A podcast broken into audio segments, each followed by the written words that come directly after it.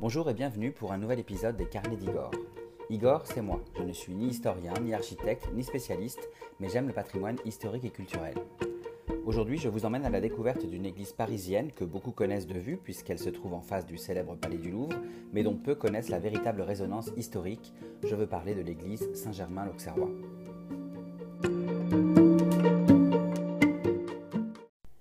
L'église Saint-Germain-l'Auxerrois, telle qu'on peut la voir aujourd'hui, est le fruit de nombreuses évolutions au fil des siècles. Elle est bâtie en lieu et place d'une première chapelle datant du 5e siècle, elle-même remplacée au 7e siècle par une première église, détruite puis reconstruite plusieurs fois. Aujourd'hui, bien qu'il reste des éléments datant du XIIe siècle, l'édifice que l'on peut observer, le résultat d'une succession de constructions et d'agrandissements qui seront menés entre le XIIIe et le XVIe siècle, mais aussi le résultat d'une restauration conduite au XIXe siècle, entre 1838 et 1855, par les architectes Baltard et Lassus. Saint-Germain-l'Auxerrois est un mélange architectural d'art roman, comme son clocher, d'art gothique rayonnant, comme son chœur, de gothique flamboyant, comme sa nef et son porche, et de renaissance, comme son portail principal. En fait, c'est à la fin du XIVe siècle que l'Église gagne en prestige. À ce moment-là, le roi Charles V, qui va régner de 1364 à 1380, va quitter le palais de la Cité, qui se situe donc sur l'île de la Cité au-dessus de la conciergerie et à l'emplacement du palais de justice actuel, eh Charles V quitte ce palais de la Cité pour faire du Louvre sa résidence principale et donc la résidence principale des rois de France. Lui et ses successeurs vont faire de Saint-Germain-l'Auxerrois l'église paroissiale des rois de France, du coup, ces rois de France qui vont dès lors y suivre les offices, bien sûr, mais aussi et surtout entretenir et continuer de décorer l'église. Plus tard, l'église Saint-Germain-l'Auxerrois va revêtir une importance toute historique, une importance dramatique aussi, quand son clocher sonnera le début du massacre de la Saint-Barthélemy, le 24 août 1572, en pleine guerre de religion entre catholiques et protestants. Enfin, sachez que l'on appelle aussi la paroisse des artistes cette église, puisque nombre d'artistes qui ont participé à sa construction, à ses agrandissements ou à ses embellissements, et qui logeaient euh, souvent au Louvre, y sont enterrés. Vous avez des peintres comme Coipel, Boucher, Natier, des sculpteurs comme Coisvox, Coustou, des architectes comme Levaux et Soufflot.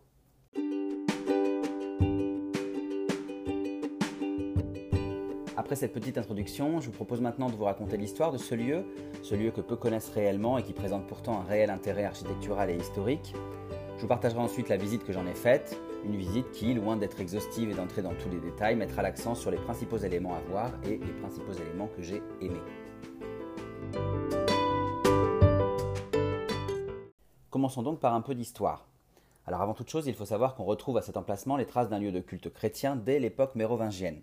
Alors pour rappel, l'époque mérovingienne est la période de, règne des rois mérovingiens, comme son nom l'indique, une période qui commence avec Clovis en 481 et finit avec Childéric III en 751.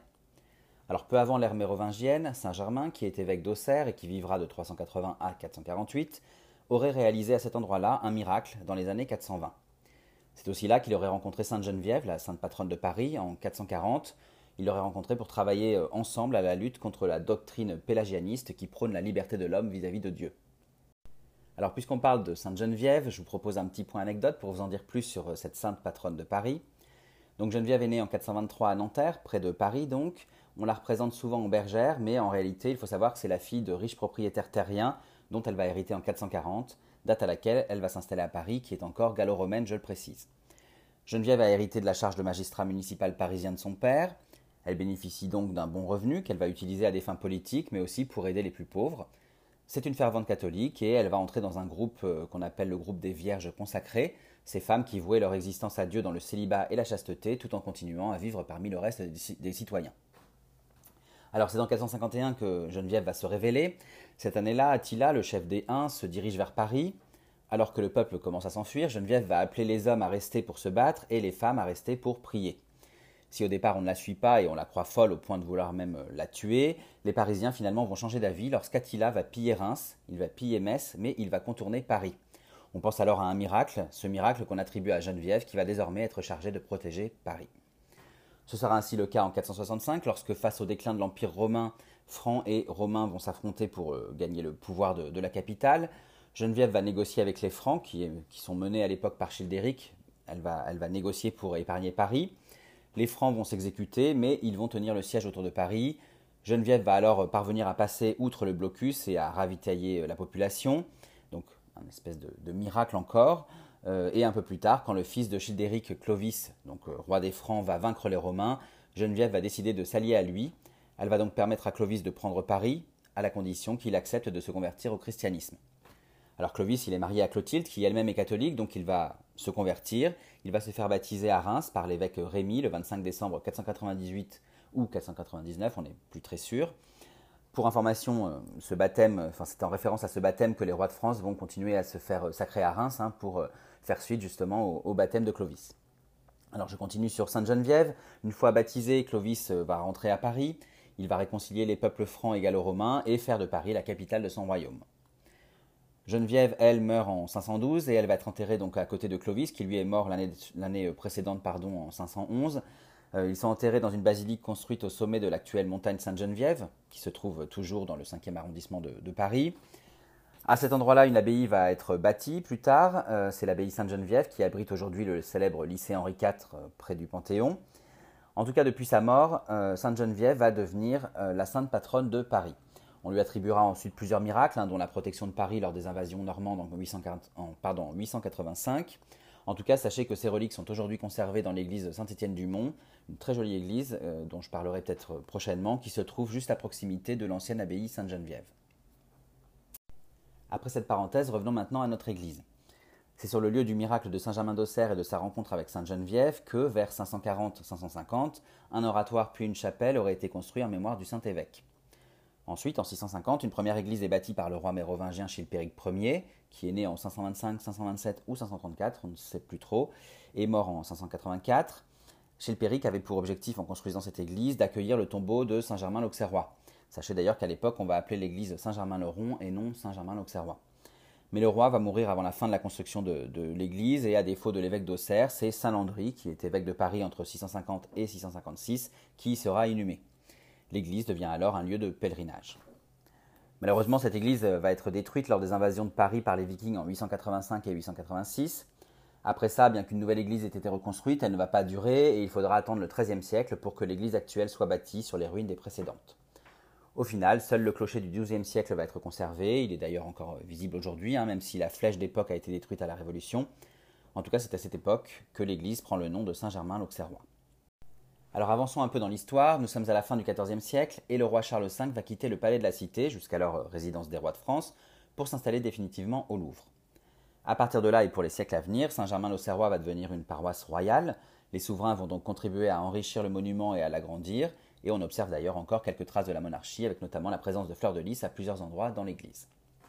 Alors, avant de continuer, je vous propose un petit point anecdote pour vous expliquer pourquoi Charles V va choisir de s'installer au Louvre.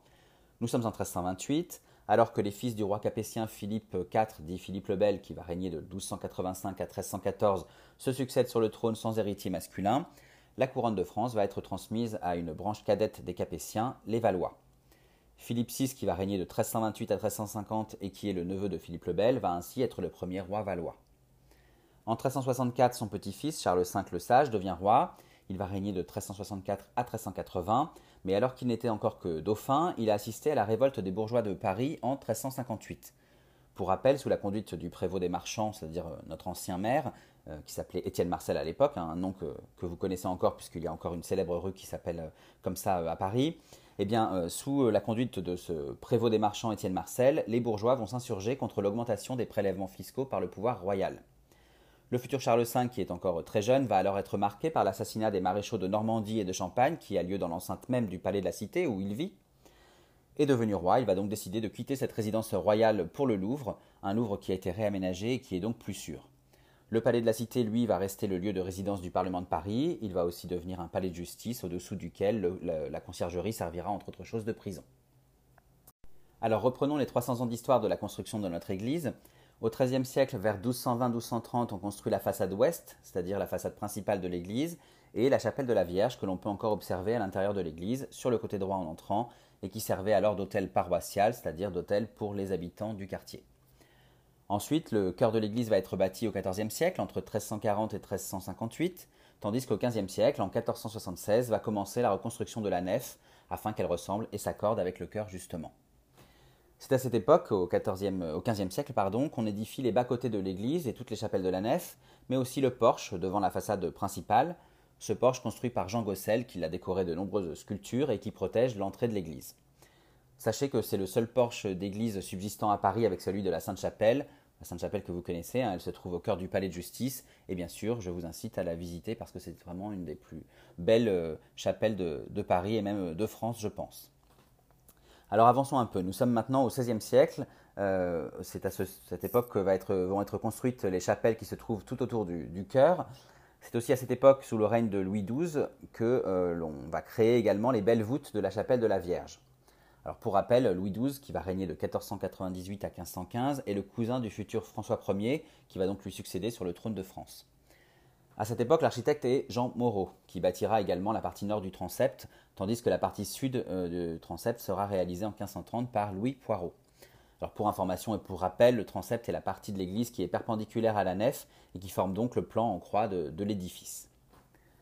Ensuite, en 1541, Pierre Lescaut, vous connaissez certainement ce nom si vous êtes parisien, il y a une rue euh, à son nom et puis euh, autour du, quartier des Halles. Donc en 1541, Pierre Lescaut, architecte du Louvre, va construire un magnifique jubé, euh, ce jubé qui n'existe plus aujourd'hui, alors si vous ne savez pas euh, ce que c'est, un jubé c'est une sorte de tribune de pierre ou de bois qui, euh, comme une barrière, séparait le cœur de la nef. Au final, même si au fil des années les paroissiens vont décorer et embellir leur église, le gros de la construction est terminé vers le milieu du XVIe siècle. Alors pour bien comprendre les choses, je vous propose un petit point histoire justement pour vous expliquer ce qu'est le massacre de la Saint-Barthélemy, qui va se tenir dans la nuit du 23 au 24 août 1572. Et puis j'en profiter pour euh, vous en dire plus sur les guerres de religion en France, puisqu'avant de relater cette nuit de massacre, il faut en rappeler les origines. Alors en cette fin du XVIe siècle, la France est en proie à des conflits religieux internes entre les chrétiens réformistes, donc les protestants, et les chrétiens catholiques, mais comment cela va-t-il commencer? Eh bien tout commence à la Renaissance. À la suite de ces campagnes militaires en Italie, dont la célèbre victoire de Marignan le 10 septembre 1515, le nouveau roi François Ier rapporte à la cour de France l'idée d'un renouveau culturel tel qu'il se développe depuis la fin du XIVe siècle dans les cours italiennes. Cette renaissance est une période d'intense créativité artistique, culturelle et même philosophique. On redécouvre les auteurs de l'Antiquité et on développe de nouvelles techniques de peinture, par exemple la perspective, la peinture à l'huile qui permet plus de détails, etc. En même temps, le mécénat royal se renforce et le roi va s'entourer de nombreux artistes comme Léonard de Vinci qui arrive en France en 1516 ou encore Le Titien, et puis les artistes peintres, architectes, sculpteurs Le Rousseau et le Primatis qui feront la beauté des pièces Renaissance du château de Fontainebleau. En parallèle de cette créativité artistique va se développer un mouvement littéraire et philosophique fort, l'humanisme. Les rois comme Henri II, qui va régner de 1547 à 1559 avec sa femme Catherine de Médicis et qui succède à son père donc François Ier, vont s'entourer de poètes et d'écrivains humanistes comme Pierre de Ronsard ou encore Joachim du Bellay. Ces humanistes mettent l'homme au centre de la réflexion philosophique et de la vie, un homme qui possède son libre arbitre et qui n'est plus uniquement dépendant du bon vouloir de Dieu. Et c'est là que tout va commencer. Avec la naissance notamment de, l'imprimerie à la fin du XVe siècle, les idées vont se diffuser plus rapidement et plus largement, et le mouvement humaniste va entraîner un mouvement contestataire vis-à-vis de l'Église de Rome. En effet, cette Église catholique, qui depuis 1506 est en train de construire la basilique Saint-Pierre de Rome, cette célèbre basilique qu'on peut encore observer au Vatican aujourd'hui, eh bien cette Église catholique, elle a besoin d'argent et elle n'hésite plus à se faire rétribuer contre le pardon des péchés ou même à extorquer de l'argent au peuple catholique. Face au goût de luxe et aux pratiques de Rome et de ses représentants, le moine allemand Martin Luther est écœuré. Pour lui, seule l'étude et la lecture de la Bible fait de chacun un bon chrétien. Plus besoin d'un État catholique central, l'homme est maître de sa conduite religieuse. Les thèses réformistes de Martin Luther vont alors se diffuser en Europe, renforcées par les échos humanistes dont la population est de plus en plus adepte, notamment euh, au sein de l'aristocratie et de la bourgeoisie. En France, beaucoup de grandes villes de l'Est et de l'Ouest du royaume se sont converties à la réforme, et dans la nuit du 17 au 18 octobre 1534, des affiches anti-Église catholique vont être placardées dans les principales villes de France, et même jusque sur la porte du roi François Ier. Ce dernier va alors réagir avec force et répression contre les protestants français. Il va même euh, aller jusqu'à exiler Jean Calvin, qui est le chef des partisans français de, la Réforme. Jean Calvin qui va donc, être exilé en Suisse. Des tribunaux spéciaux qu'on appelle les chambres ardentes vont être créés pour juger et condamner au bûcher les réformistes. Finalement, après la mort de François Ier en 1547, après celle de son fils Henri II en 1559, et l'arrivée au pouvoir d'un jeune roi seulement âgé de 10 ans, Charles IX, qui va régner de 1560 à 1574 et qui est le deuxième fils d'Henri II et de Catherine de Médicis, eh la France va entrer en guerre civile entre catholiques et protestants en 1562. Alors le déclencheur de cette guerre, ça va être le massacre d'un groupe de protestants orchestré par le duc de Guise, ce duc de Guise qui accuse ce groupe de protestants d'avoir fomenté une tentative d'assassinat contre lui. Le duc de Guise va ainsi rapidement devenir le représentant des catholiques de France, ces catholiques qui n'acceptent pas les réformistes, et il va profiter de la période de régence de Catherine de Médicis et de la faiblesse du pouvoir royal du jeune roi pour s'imposer. Rapidement, aux guerres de religion vont s'ajouter des problématiques géopolitiques, puisque les territoires provinciaux vont en profiter pour remettre en cause la légitimité du pouvoir royal. Alors pour remédier à cela, Catherine de Médicis va entamer une tournée à travers toute la France avec son fils Charles IX, une tournée qui va se, produire entre 1564 et 1566, l'idée étant de regagner la confiance du peuple, qu'il soit catholique ou huguenot, comme on appelle alors les, protestants. Cette tournée sera un succès pour rétablir la légitimité du pouvoir royal, mais les conflits et les massacres liés aux différents religieux ne vont pas cesser pour autant. Finalement, le 8 août 1570, la paix de Saint-Germain-en-Laye est signée entre le roi catholique Charles IX et l'amiral Gaspard de Coligny, qui est le représentant des Huguenots. Cette paix accorde aux protestants une liberté limitée de pratiquer leur culte dans des lieux précis et dans certaines villes, comme La Rochelle, qui est un haut lieu du protestantisme. À Paris, cependant, la religion réformiste est interdite, et avec ce traité, la paix revient, mais les tensions restent vives dans le royaume. En réalité, le point culminant de cette période de guerre de religion va avoir lieu à Paris, donc le 24 août 1572, le jour de la Saint-Barthélemy. En fait, resituons le contexte. Quelques jours auparavant, donc le 18 août, était organisé le mariage entre Marguerite de Valois, qu'on connaît plus sous le nom de Reine Margot, qui est donc la fille de Catherine de Médicis et la sœur du roi Charles IX. Donc ce mariage le 18 août entre Marguerite de Valois et son cousin Henri de Bourbon, prince de Navarre. Ce mariage entre une princesse catholique et un prince huguenot doit symboliquement marquer la réconciliation entre les deux religions. Mais ce mariage orchestré par Catherine de Médicis est contesté par les deux partis, catholiques comme protestants, et puis par le pape et de nombreux Parisiens très hostiles aux Huguenots. C'est alors que le 22 août 1572, au Louvre, l'amiral de Coligny, désormais membre du Conseil royal et chef du parti protestant, mais aussi ami d'Henri de Navarre, va échapper à une tentative d'assassinat. On va accuser tour à tour le duc de Guise, chef de la Ligue catholique parisienne, le roi d'Espagne Philippe II, fervent défenseur de la rigueur catholique qui ne voit pas d'un très bon œil l'infiltration de protestants au sein du pouvoir royal français, et puis surtout euh, Catherine de Médicis qui aurait été méfiante de l'influence grandissante de Coligny sur son fils Charles IX. Cependant, pour cette dernière hypothèse, on doute aujourd'hui de la culpabilité de Catherine de, Médicis, pardon, tant ses efforts pour réconcilier les deux religions ont été grands.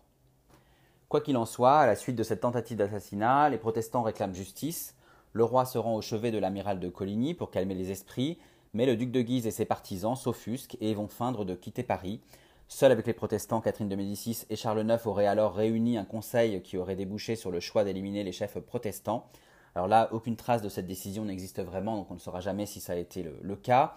Le fait est qu'au soir du 23 août, on va faire fermer les portes de Paris et commander au duc de Guise d'armer les bourgeois pour parer à tout soulèvement protestant. Coligny est finalement tué, il est défenestré et plusieurs chefs protestants sont également assassinés, notamment devant le Louvre où des nobles protestants qui s'enfuyaient sont tués. Au cours de la nuit, les massacres ne concernent plus uniquement les chefs euh, protestants, mais ils s'étendent à l'ensemble des huguenots parisiens, sans distinction d'âge, de sexe ou de rang social. Les Parisiens, qui sont apeurés par les violences, qu'ils attribuent d'ailleurs à tort aux protestants, vont s'attaquer à eux. Pour inciter la population à faire attention à se défendre, les Parisiens vont faire sonner le tocsin de l'église Saint-Germain-l'Auxerrois, donc euh, vous voyez là le, le, lien avec notre église du jour. Le fait que ce soit les Parisiens qui fassent sonner le tocsin semble disculper Catherine de Médicis, qu'on a souvent accusée d'avoir donné l'alerte, mais là encore, on ne saura jamais le fin mot de l'histoire. Au final, à la suite de Saint-Germain-l'Auxerrois, d'autres églises prennent le relais et vont aussi euh, sonner le tocsin, un tocsin qui sonne donc le départ de ce qu'on appellera ensuite le massacre de la Saint-Barthélemy. Les tueries vont ensuite durer plusieurs jours, elles vont s'étendre à d'autres villes de France, malgré les appels au calme du roi, qui va même jusqu'à reconnaître que la mort de l'amiral de Coligny était nécessaire, puisque ce dernier aurait fomenté une conspiration avec ses partisans. La guerre civile est donc relancée en France. Le royaume est divisé quand euh, Henri III euh, arrive sur le trône et qu'il succède à son frère euh, Charles IX. Pour rappel, Henri III est le troisième fils de Catherine de Médicis et il va régner de 1574 à 1589. Le nouveau roi se détache du parti catholique du duc de Guise et va signer l'édit de Beaulieu en 1576, cet édit qui reconnaît le culte protestant. La Ligue catholique du duc de Guise, soutenue par l'Espagne, va remettre alors en cause l'autorité du roi. Paris se rebelle, euh, Paris organise des barricades le 12 mai 1588, ce qui force le roi à fuir la capitale. Le 23 décembre 1588, euh, le duc de Guise va finalement être assassiné au château de Blois sur ordre du roi Henri III. Et en représailles, ce dernier, donc le roi Henri III, sera poignardé au château de Saint-Cloud par le moine dominicain catholique Jacques Clément le 1er août 1589. Lui succède son cousin Henri de Navarre, qui s'était donc marié avec euh, Marguerite de Valois. Henri de Navarre qui devient donc le célèbre Henri IV et qui va régner de 1589 à 1610. Henri IV est protestant et il ne peut accéder à sa capitale Paris qui reste fermement catholique. Et finalement, bien qu'il réussisse à reconquérir plusieurs villes du royaume, il n'a plus d'autre choix, il doit se convertir au catholicisme. Il abjure donc sa foi protestante le 23 juillet 1593, et c'est là qu'il aurait dit sa célèbre phrase Paris vaut bien une messe, signifiant que pour accéder au trône, il faut en passer par la conversion. Bon alors, on n'est pas certain qu'il ait prononcé cette, cette, phrase, mais en tout cas, elle est restée dans la mémoire collective. Henri IV est donc euh, sacré roi de France le 27 février 1594 à la cathédrale Notre-Dame de Chartres. Notez qu'ici, il n'est pas euh, couronné à Reims, comme il était coutume de, le faire, puisque cette dernière euh, ville, Reims, est encore aux mains de la Ligue catholique et que donc cette Ligue catholique ne lui fait pas confiance et ne l'autorise pas à venir se faire sacré roi dans sa cathédrale. Ensuite, s'appuyant sur des partis politiques protestants et catholiques qui lui sont favorables, et à coup de forces militaires, de négociations et de compensations financières, Henri IV va mettre fin aux guerres de religion et réconcilier la nation, notamment grâce à la signature de l'édit de Nantes le 30 avril 1598. L'édit de Nantes, pour rappel, il reconnaît en effet la religion protestante et il permet la liberté de conscience religieuse, ce qui satisfait les réformistes qui ne pourront cependant plus accéder à la cour de France ni à sa capitale Paris, et ce qui satisfait également euh, les catholiques, puisque la religion catholique reste la religion de l'État français. Voilà, après cette parenthèse sur les guerres de religion, vous avez maintenant en tête les éléments pour euh, les comprendre, mais aussi pour mieux saisir le rôle de l'église Saint-Germain-l'Auxerrois pendant la tristement euh, célèbre nuit de, de massacre de la Saint-Barthélemy. Continuons donc avec l'histoire de notre église. Nous sommes au XVIIe siècle maintenant. Alors qu'en 1745, la paroisse de Saint-Germain-l'Auxerrois est rattachée au diocèse de Paris, des travaux vont être menés pour moderniser justement cette église qui doit accueillir plus de monde. Le jubé est détruit pour être remplacé par une grille en fer forgé à motif de fleurs de lys et aux initiales de Saint-Germain et Saint-Vincent, Saint-Vincent à qui est aussi dédiée l'église. Cette grille est réalisée par Pierre Dumier, qui est le serrurier du roi Louis XV. Le chœur, lui, est transformé par Louis-Claude Vassé et Claude Bacary dans un style plus antique, à la mode de, l'époque donc, avec l'ajout de cannelures aux, colonnes pardon, ou encore de guirlandes et de têtes d'anges. Ensuite, pendant la Révolution, comme beaucoup de biens du clergé, l'église Saint-Germain-l'Auxerrois est nationalisée. Elle est fermée en 1793 et elle devient une fabrique de salpêtre. Elle va être finalement rouverte à la célébration du culte en 1795 par le clergé catholique, dit constitutionnel, ce clergé donc euh, catholique constitutionnel qui a signé la Constitution et accepté les idées révolutionnaires. Mais en fait, il faudra attendre euh, le traité du Concordat conclu en 1801 par le gouvernement de Napoléon Bonaparte avec le pape Pie VII, ce Concordat qui rétablit la religion catholique de Rome comme religion d'État en France. Et c'est à ce moment-là vraiment que l'église Saint-Germain-l'Auxerrois euh, va être rendue au culte catholique. Malheureusement, l'église va une nouvelle fois être saccagée en 1831 par des anti-légitimistes à la suite d'une messe en mémoire du duc de Berry. Le duc de Berry qui est le deuxième fils de l'ancien roi Charles X et qui a été assassiné le 13 février 1820. Alors avant de poursuivre, j'en profite pour faire un point anecdote pour expliquer qui sont les légitimistes et les anti-légitimistes, et puis bien sûr pour préciser qui est le duc de, de Berry. Alors après le règne de Napoléon Bonaparte, qui sera euh, premier consul de 1799 à 1804, puis empereur des Français de 1804 à 1814-1815, eh bien la monarchie est restaurée. C'est la période dite, c'est la période pardon, dite de restauration. Cette restauration qui voit revenir sur le trône la dynastie des Bourbons qui régnait jusqu'avant la Révolution et qui descend directement de Louis XIV. Les frères de Louis XVI, donc Louis XVIII qui va régner de 1814-1815 à 1825, et Charles X qui va régner de 1825 à 1830, sont au pouvoir jusqu'à ce que ce dernier, donc euh, Charles X, soit contraint d'abdiquer suite à la Révolution des Trois Glorieuses, les 27, 28 et 29 juillet 1830. Louis-Philippe d'Orléans va être alors appelé sur le trône. Il est issu de la dynastie des Orléans, une branche cousine des Bourbons et descendante directe du frère de Louis XIV, Philippe d'Orléans. La monarchie dite de juillet est instaurée. Euh, Louis-Philippe est adhérent des idées révolutionnaires. Hein. Je rappelle que son père Philippe Égalité a même voté la mort de Louis XVI. Et donc euh, Louis-Philippe devient, donc Louis-Philippe d'Orléans devient Louis-Philippe Ier, roi des Français, et non plus roi de France, pour montrer une certaine inclinaison envers le peuple français. Il est partisan, Louis-Philippe, d'une monarchie constitutionnelle qui n'est plus de droit divin, mais issue du peuple, une monarchie dans laquelle le roi reste puissant, bien sûr, mais où il partage le pouvoir législatif avec la Chambre des Pairs et la Chambre des députés. De leur côté, les légitimistes veulent rétablir la dynastie des Bourbons sur le trône, tandis que les antilégitimistes ou orléanistes sont partisans de la branche des Orléans et donc de Louis-Philippe. Mais ce qu'il faut savoir, c'est que Charles X a eu un fils, Charles Ferdinand d'Artois, duc de Berry, né à Versailles le 24 janvier 1778. Ce dernier est donc le prétendant au trône. Mais le 13 février 1820, il est poignardé à la sortie de l'opéra de la rue de Richelieu. Il est poignardé par un partisan de Napoléon Bonaparte, Louis-Pierre Louvel, qui voulait, je cite, détruire la souche des Bourbons. La branche des Bourbons semble alors éteinte, mais en fait la femme de Charles Ferdinand, la duchesse de Berry, qui était enceinte lors de l'assassinat de son mari, donne naissance à un fils le 29 septembre 1820, un fils qu'elle appellera Henri. Ce dernier devrait donc accéder euh, au trône, il devrait succéder à Charles X en tant qu'Henri V, mais avec la révolution de juillet de 1830 et l'établissement de Louis-Philippe Ier au pouvoir, il ne régnera jamais. Les légitimistes revendiquent donc le trône pour Henri V, puis pour sa descendance bien sûr, entretenant les tensions entre légitimistes et anti-légitimistes. C'est donc dans ce contexte qu'a eu lieu euh, le saccage en 1831 de l'église Saint-Germain-l'Auxerrois. Voilà, après ces quelques explications, revenons donc à Saint-Germain-l'Auxerrois. Donc après le saccage des anti-légitimistes, l'édifice est fermé jusqu'à la fin des années 30, enfin 1830 bien sûr, où sa restauration commence, notamment grâce au financement de l'abbé Jean-Baptiste de Merson, que l'on peut voir représenté d'ailleurs sur une fresque au-dessus de l'ancienne porte de la sacristie à l'intérieur de l'église. Parmi les architectes qui interviennent sur la restauration de l'église, on notera Victor Baltard, Victor Baltard qui est né en 1805 et mort en 1874. C'est lui qui va également euh, créer les célèbres Halles de Paris et l'église Saint-Augustin. On notera aussi l'intervention de l'architecte Jean-Baptiste Lassus, qui est né en 1807 et mort en 1857, qui lui a déjà restauré Notre-Dame de Paris avec Eugène Viollet-le-Duc. Saint-Germain-l'Auxerrois est rouverte officiellement le 13 mai 1837, mais les travaux vont continuer entre 1840 et 1865. De nouveaux vitraux vont être installés, de nouveaux tableaux sont commandés, des fresques sont réalisées, notamment celle de Joseph Guichard dans le transept sud qui représente la descente de la croix par le Christ. En 1844 et 1845, la chapelle de la Vierge est redécorée par le peintre Eugène Amaury Duval, qui lui est né donc en 1808 et est mort en 1885. Euh, il va donc euh, redécorer et repeindre la chapelle de la Vierge, avec notamment sur le mur du fond une représentation de l'arbre de Gessé surmonté du couronnement de la Sainte Vierge. je vous inviterai euh, évidemment, quand on fera la, visite de, l'église, à vous attarder sur ce genre de, de détails. Voilà, en tout cas, je m'arrêterai là pour l'histoire de Saint-Germain-l'Auxerrois.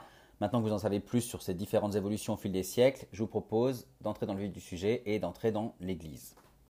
Alors avant toute chose, comme je le précise souvent lorsque je relate ma visite d'une église, je ne prétends pas faire une description détaillée et exhaustive de tout ce qu'on peut y voir.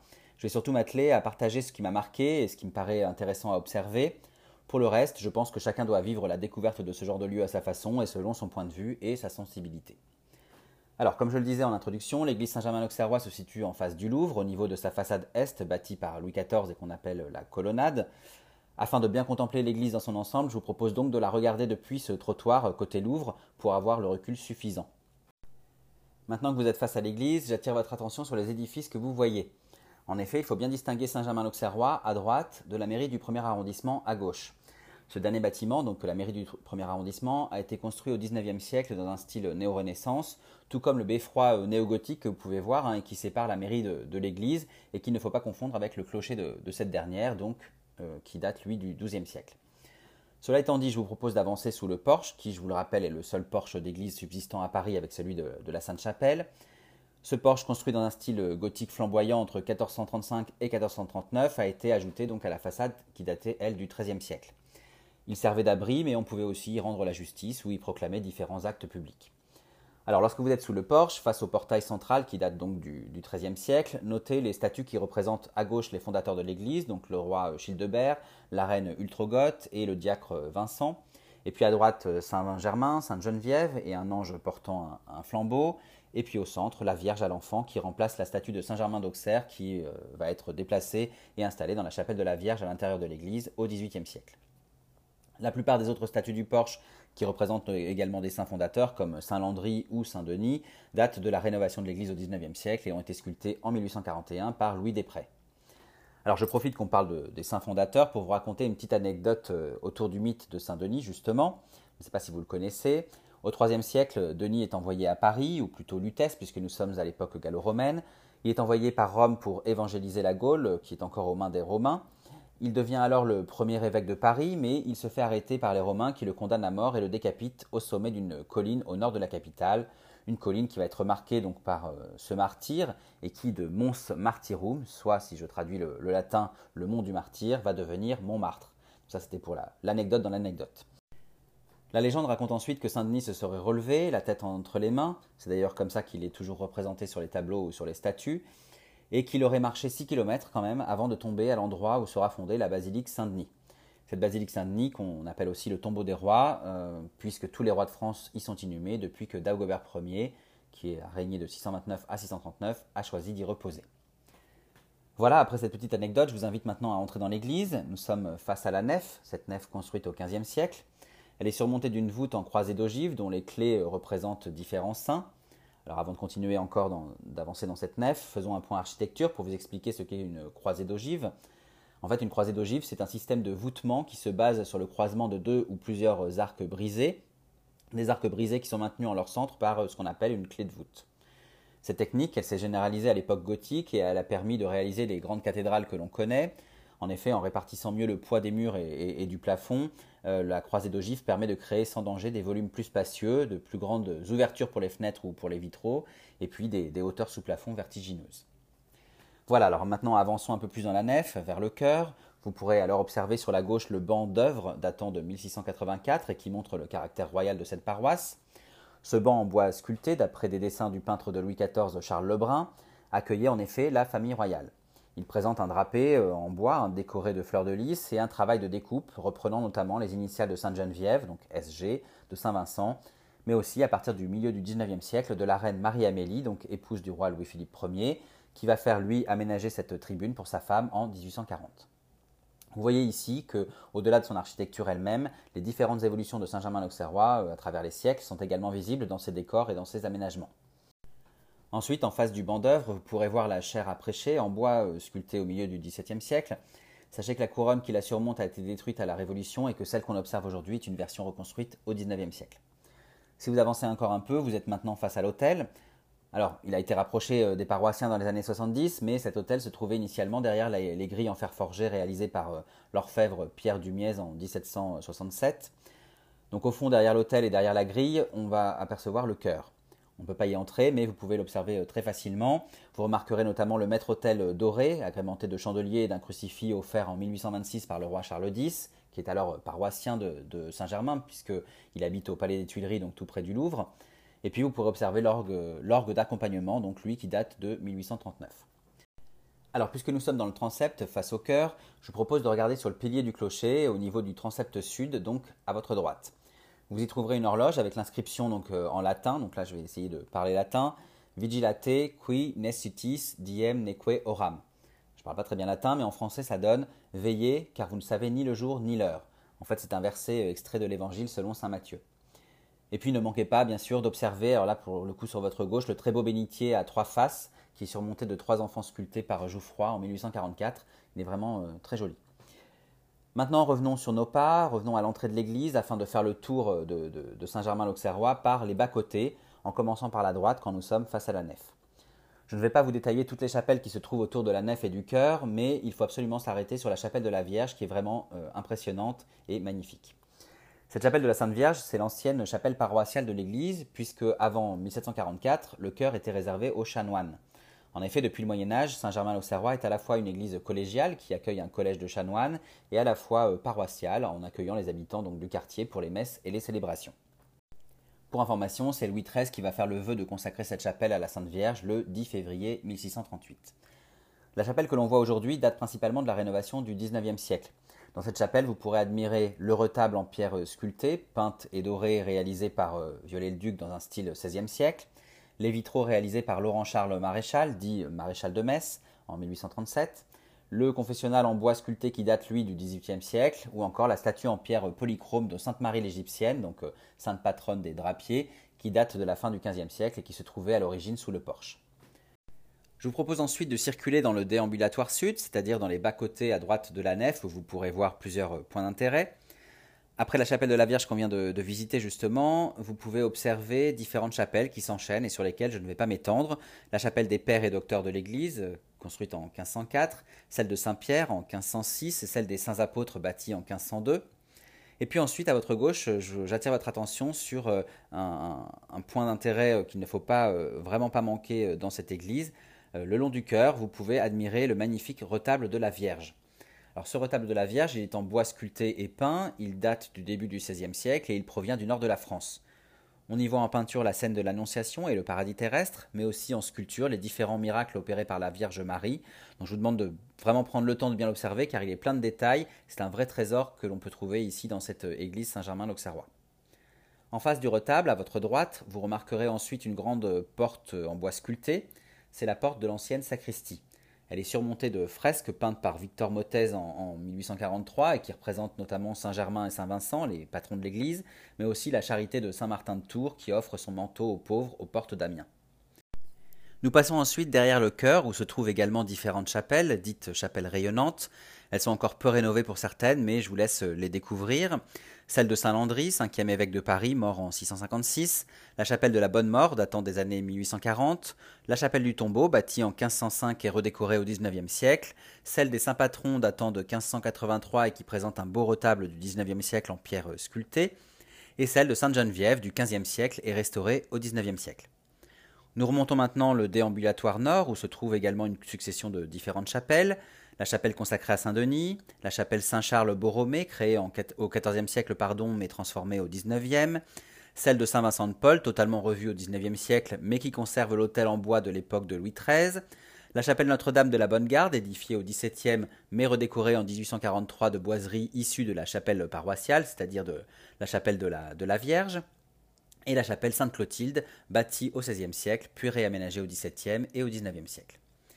Viennent ensuite les dernières chapelles des bas-côtés nord, donc la chapelle Notre-Dame de la Compassion, où était célébrée une messe chaque jour pour le Conseil du Roi depuis Henri II jusqu'à Louis XV, et puis la chapelle de Sainte-Marie-Madeleine, celle de Saint-Jean-Baptiste, et euh, celle de Saint-Michel-Ange, qui est la chapelle baptismale, donc qui est située à l'entrée de l'église, où sont célébrés donc traditionnellement les baptêmes.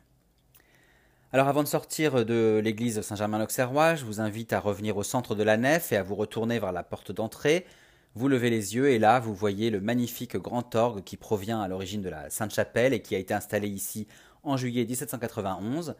Je vous laisse faire un dernier, jeter un dernier coup d'œil à la magnifique euh, église donc euh, Saint-Germain-l'Auxerrois et notre visite se terminera euh, ici. Je vous laisse maintenant vous diriger vers la sortie et contempler une nouvelle fois la façade de cette belle église avant de vaquer à vos occupations et peut-être pourquoi pas d'aller visiter le Louvre qui est juste en face.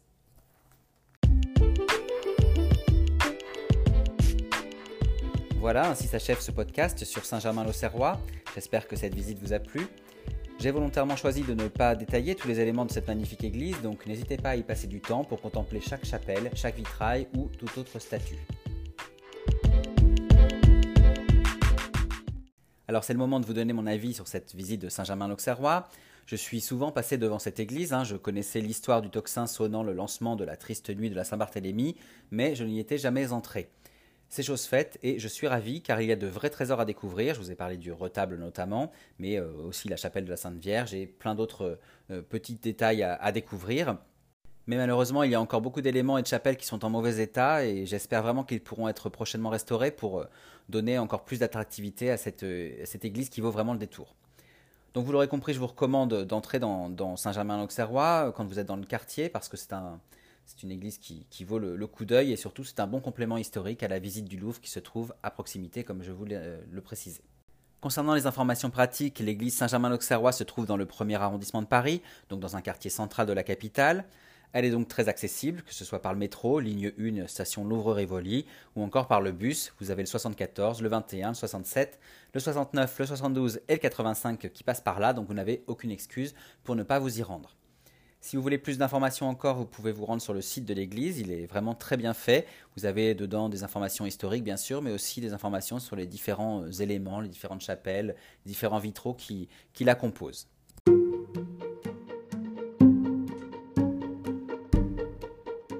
Voilà, merci beaucoup pour votre écoute. J'espère que ce podcast vous a plu. N'hésitez pas à consulter l'article dédié également à Saint-Germain-l'Auxerrois sur mon blog, lescarnedigore.fr. Vous pourrez euh, ainsi mettre des images sur mes paroles. Pour ma part, je vous donne rendez-vous pour découvrir d'autres lieux d'histoire et de culture très prochainement. D'ici là, n'hésitez pas à vous rendre donc sur mon blog, mais aussi sur mes comptes Facebook, Instagram et Twitter, ou encore sur ma chaîne YouTube, pour suivre mes actualités à travers mes photos, mes vidéos et diverses anecdotes historiques. Et je vous dis à très bientôt.